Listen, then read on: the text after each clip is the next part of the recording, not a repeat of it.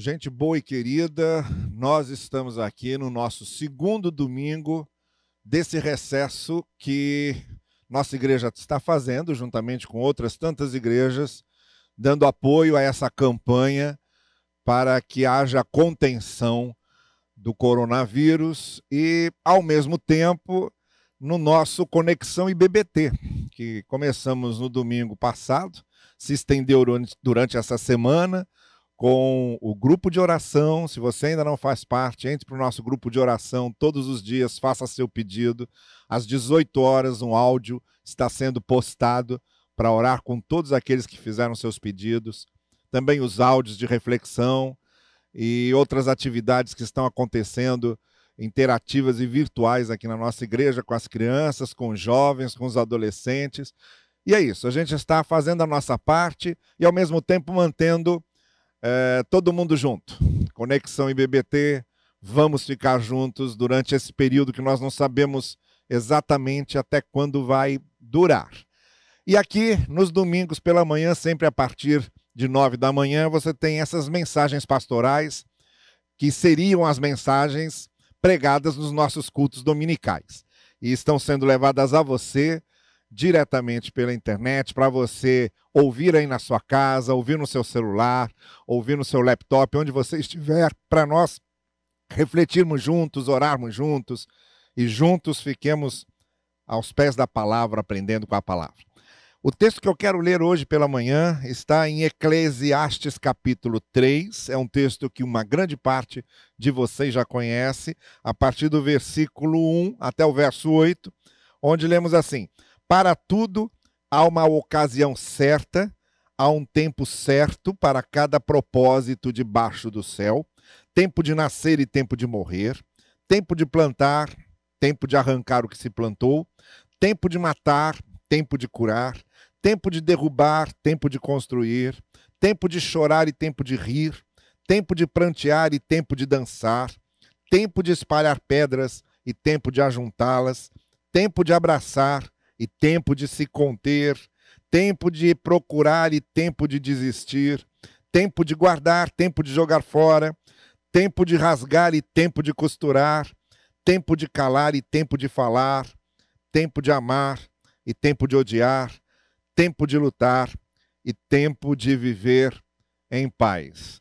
Eu imagino que nessa nossa leitura, é, pelo menos a minha atenção foi chamada de modo muito especial aqui para o verso 5, para o final do verso 5, que é exatamente o que a gente está vivendo agora. Tempo de abraçar e tempo de não se abraçar. Tempo de se abster de abraçar, tempo de se conter. E é esse momento que a gente está enfrentando agora desse distanciamento social que não podemos cumprimentar o outro é, de maneira a tocá-lo, apertar sua mão, abraçá-lo, beijá-lo. Estão sendo momentos de contenção nesse sentido. Eu estou particularmente torcendo para esse momento passar logo e já fico imaginando que um primeiro culto que a gente fizer aqui, depois de todo esse isolamento, a gente vai chamar de culto do abraço, vai todo mundo vir e aí a gente vai poder se abraçar à vontade, se cumprimentar, mas até lá nós vamos ter que ter paciência e aguardar pacientemente é, esse período acontecer, essas, essa crise passar. Mas o texto que eu estou lendo aqui, ele tem a ver com exatamente isso que acontece na vida. A vida é feita de fases, a vida é feita de momentos. O livro de Eclesiastes, a palavra Eclesiastes, ela é a tradução da palavra original em hebraico que quer dizer aquele que fala. É um sábio falando àqueles que o ouvem, mas principalmente é alguém que tem algo a dizer e que está falando.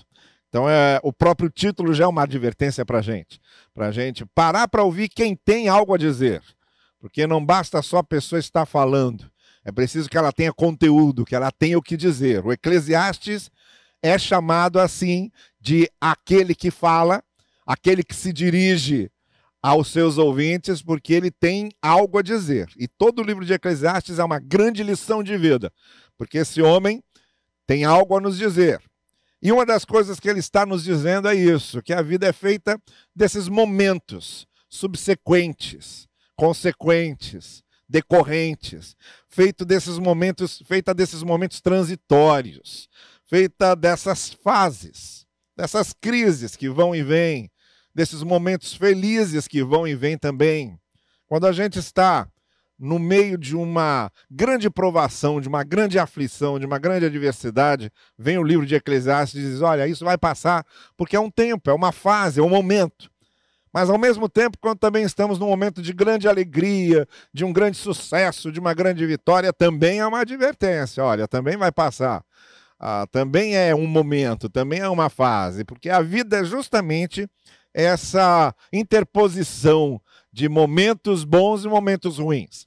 Momentos de choro e momentos de riso, momentos de pranto e momentos de dança, e momentos de abraçar e de tempo de se conter, e é isso que o texto está nos lembrando sobre essa característica da vida.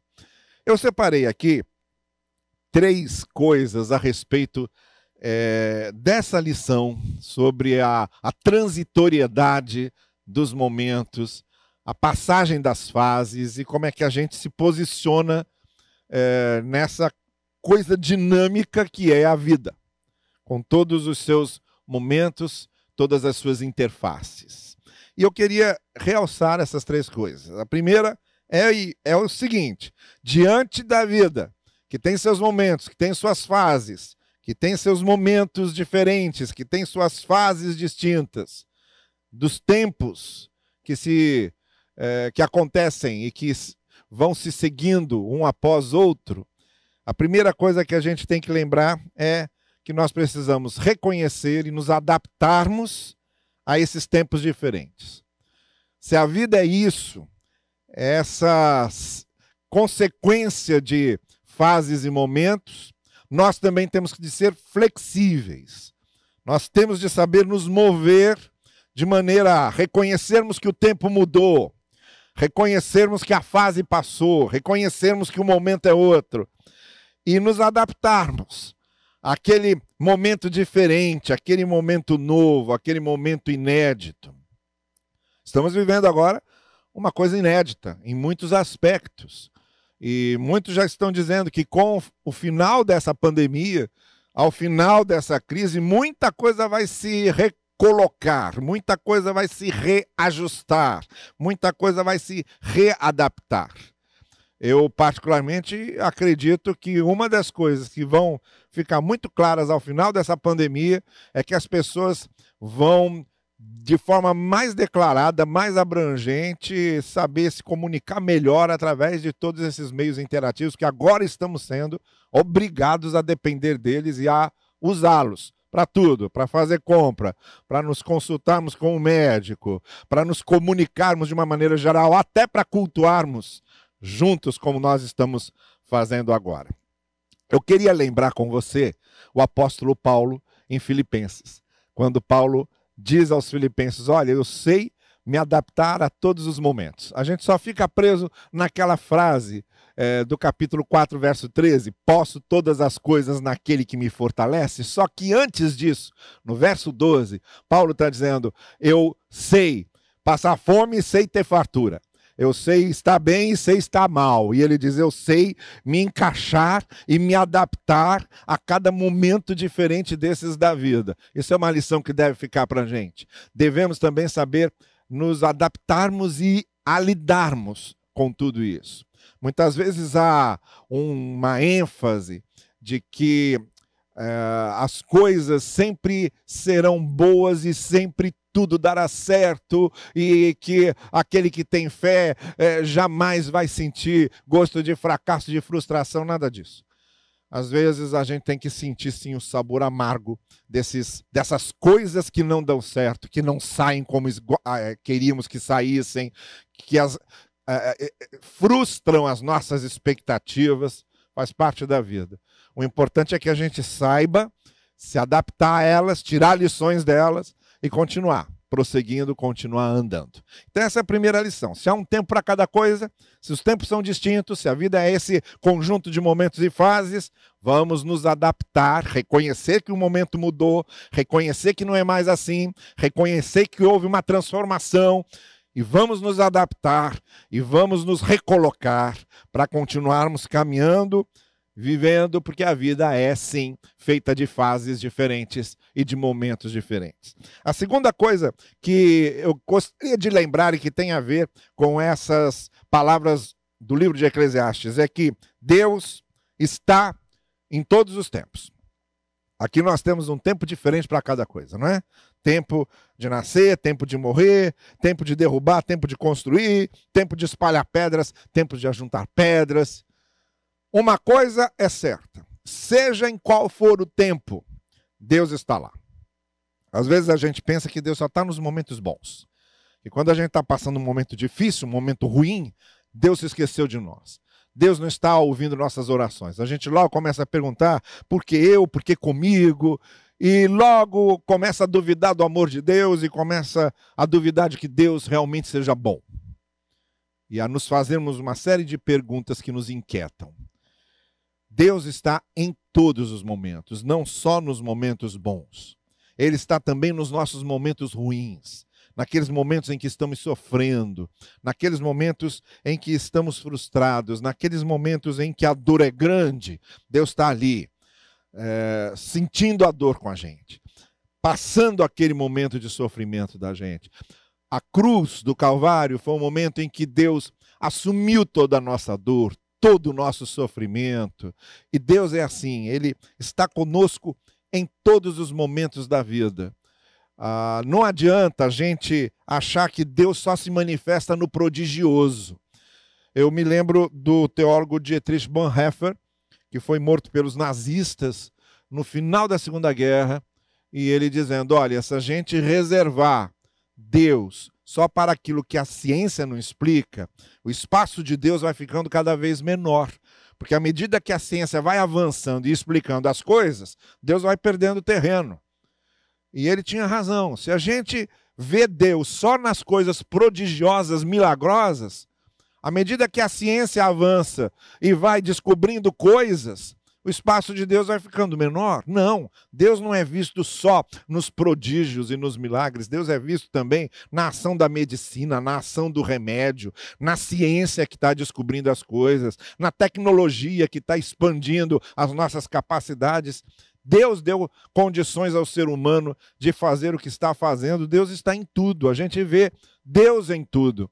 Agradece a Deus por um milagre que aconteceu aqui e agradece a Deus por um remédio que nós estamos tomando e que deu certo. Então, as duas coisas caminham juntas. Deus está em todos os momentos, mesmo que seja um momento de dificuldade, de adversidade, aquilo não é porque Deus nos abandonou. Deus está ali nos dando a sua companhia, nos dando o seu alento, fortalecendo e renovando a nossa fé, está nos acompanhando. Os tempos são diferentes, os momentos são diferentes, mas Deus é o mesmo. Lembre-se disso em cada fase nova que você passar na sua vida. Lembre-se que Deus acompanha você quando o Evangelho de Mateus começa está lá escrito que o nome deste será Emanuel, que quer dizer Deus conosco, anunciando a vinda de Jesus. Deus conosco, lá no primeiro capítulo de Mateus. E no último capítulo de Mateus, Jesus está dizendo aos seus discípulos: Eu estarei com vocês todos os dias até o fim dos tempos. Então o evangelho de Mateus começa dizendo que Deus está conosco e termina no último capítulo dizendo que Deus está conosco. Então veja que isso é um, uma ênfase muito grande na presença de Deus e nós não podemos esquecer isso. As fases são diferentes, os momentos da vida são diferentes, mas Deus é o mesmo, o seu amor é o mesmo, a sua graça é a mesma, a sua presença é a mesma. A terceira e última coisa que eu gostaria de realçar aqui nesse texto de Eclesiastes, dos tempos diferentes, dos momentos diferentes, depois da gente já ter dito que a gente reconhece e se adapta a esses tempos diferentes, momentos diferentes. A gente vê e confia na presença de Deus em todos os momentos. Os momentos e as fases são diferentes, mas Deus é o mesmo. E em terceiro e último lugar, cada momento diferente, cada fase diferente faz parte do aprendizado e do amadurecimento da gente. E isso é importantíssimo que aconteça. Se a gente permanece no mesmo lugar, no mesmo ponto, nas mesmas condições, nas mesmas circunstâncias e com as mesmas facilidades, todas as vezes a gente não cresce, a gente não amadurece. A gente só começa a enxergar melhor, mais abrangentemente, a compreender melhor as coisas e a nos tornarmos pessoas é, mais maduras quando nós somos desafiados a nos desinstalarmos e termos de nos reinstalar numa outra realidade, numa outra circunstância, num outro contexto. Dói, dá trabalho, a gente se sente inseguro, cada passo desequilibra o nosso corpo quando o pé sai do chão, para ele voltar a se reequilibrar quando o pé se firma no chão de novo, mas isso faz parte do processo do nosso crescimento e do nosso amadurecimento. Então lembre-se que passar por momentos diferentes na vida, atravessar momentos ruins, experimentar momentos bons, ter a experiência do fracasso e da frustração, e também ter a experiência da alegria e da boa colheita. Esses momentos diferentes, essas experiências diferentes é que vão nos calejando, é que vão nos, nos amadurecendo, é que vão nos fazendo crescer cada vez mais. Nós nos tornamos pessoas melhores, mais experientes, mais firmes, mais equilibradas, com mais conteúdo, justamente porque a vida é feita de fases e justamente porque passamos por essas fases. Não fique assustado esses momentos difíceis às vezes nos trazem insegurança, esses momentos diferentes às vezes nos deixam ariscos, nos deixam perplexos e meio confusos. Mas no fundo, aquilo está nos amadurecendo e nós estamos aprendendo e a enxergar e enxergamos cada vez melhor com essas experiências na nossa vida. Fazem parte do processo de amadurecimento. Portanto, Aproveite cada momento diferente com aquilo que ele oferece. Esse momento tão diferente que nós estamos vivendo, dessa pandemia, que tem nos obrigado a nos desinstalarmos e a nos reinstalarmos em realidades novas e diferentes que ainda nós não havíamos experimentado, esses momentos são preciosíssimos para desenvolver cada vez mais a nossa personalidade, o nosso caráter, a nossa maturidade. Peça a Deus para que você passe por eles aprendendo e crescendo como nós podemos crescer e aprender. Olha, eu quero terminar lembrando do profeta Elias. Elias passou por um momento muito bom lá no Monte Carmelo, diante daqueles falsos profetas de Baal e aquele momento em que ele pediu a Deus que queimasse o altar para que o nome de Deus fosse reconhecido por aqueles profetas de Baal e Deus demonstrasse o seu poder ali ao seu povo. Então foi um momento de sucesso que Elias teve, de grande vitória, quando, diante da incredulidade, do riso, da zombaria de todos eles, Deus é, usou Elias para mostrar quem ele era, para honra do seu nome, para se revelar diante deles. E Elias foi esse instrumento de Deus usado com um, um, fruto, com frutos é, muito grandes, muito concretos, é, impressionando a todos com o poder de Deus e com a manifestação de Deus ali. Esse foi o momento. Aí ele sai de lá, a rainha Jezabel e o rei Acabe começam a persegui-lo porque ele envergonhou os profetas de Baal. E ele que estava no monte, ali acima de tudo, com aquela vitória dada por Deus a ele, ele começa a se sentir inseguro, a fase muda, o momento muda, as circunstâncias mudam, e a gente vai encontrar logo depois, no capítulo seguinte, lá do livro de 1 Reis, lá está é, Elias no fundo de uma caverna, escondido, deprimido, com medo, inseguro, perguntando como seria o seu futuro, perguntando por que, que Deus permitira que acontecesse aquilo, por que, que ele precisava fugir agora. Está lá, pedindo a própria morte, pedindo para morrer, até que Deus se manifesta a ele. Deus diz para ele: Olha, eu estou aqui com você. Mostra para ele que continuava ao lado dele. Deus esteve ao lado de Elias no monte, no momento da vitória, no momento do sucesso, no momento em que Elias escolheu só coisas boas, mas também Deus estava com Elias no momento da caverna, no momento da insegurança, no momento da perseguição, no momento do medo. Deus estava lá com Elias, dizendo: Vamos sair da caverna, Elias, vamos retomar a vida. É isso que eu quero dizer para você essa manhã.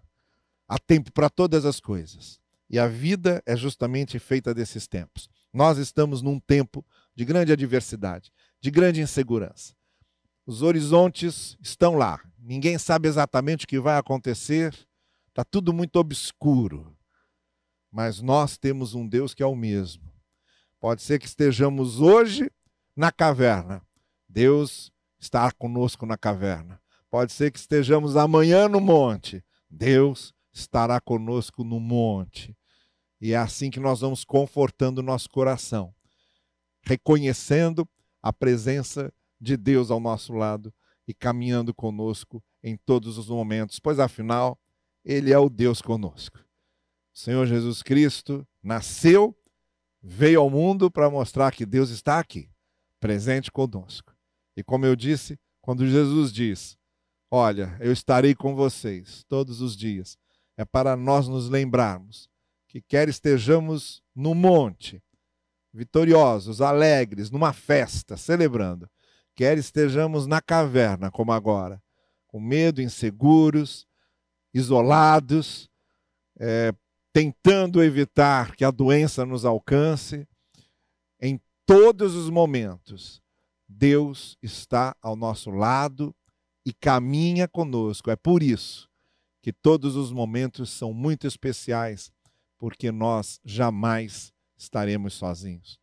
Eu quero orar com você para encerrarmos esse momento orando juntos. Curva a sua cabeça comigo, vamos à presença de Deus. Senhor querido, nós te pedimos que tua boa mão continue, continue a nos conduzir, a nos dar firmeza, a nos alentar, a nos confortar e a nos encorajar leva-nos com a certeza de que, se a vida é formada por esses momentos, por essas fases, por essas transições tão dinâmicas, que nós possamos, em cada uma delas, sentir a tua presença conosco, sempre ao nosso lado, na certeza de que em nós tu habitas e conosco tu andas. Nós te pedimos, em nome de Jesus.